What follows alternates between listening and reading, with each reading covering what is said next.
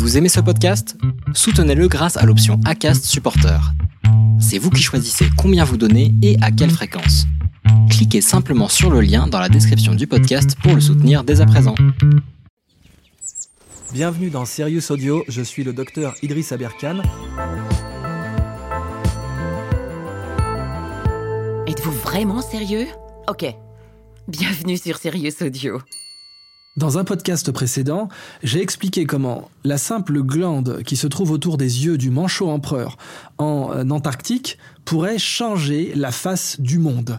Je rappelle donc pourquoi cette glande euh, dont disposent les manchots empereurs autour de leurs yeux a les meilleures performances au monde pour dessaler l'eau de mer.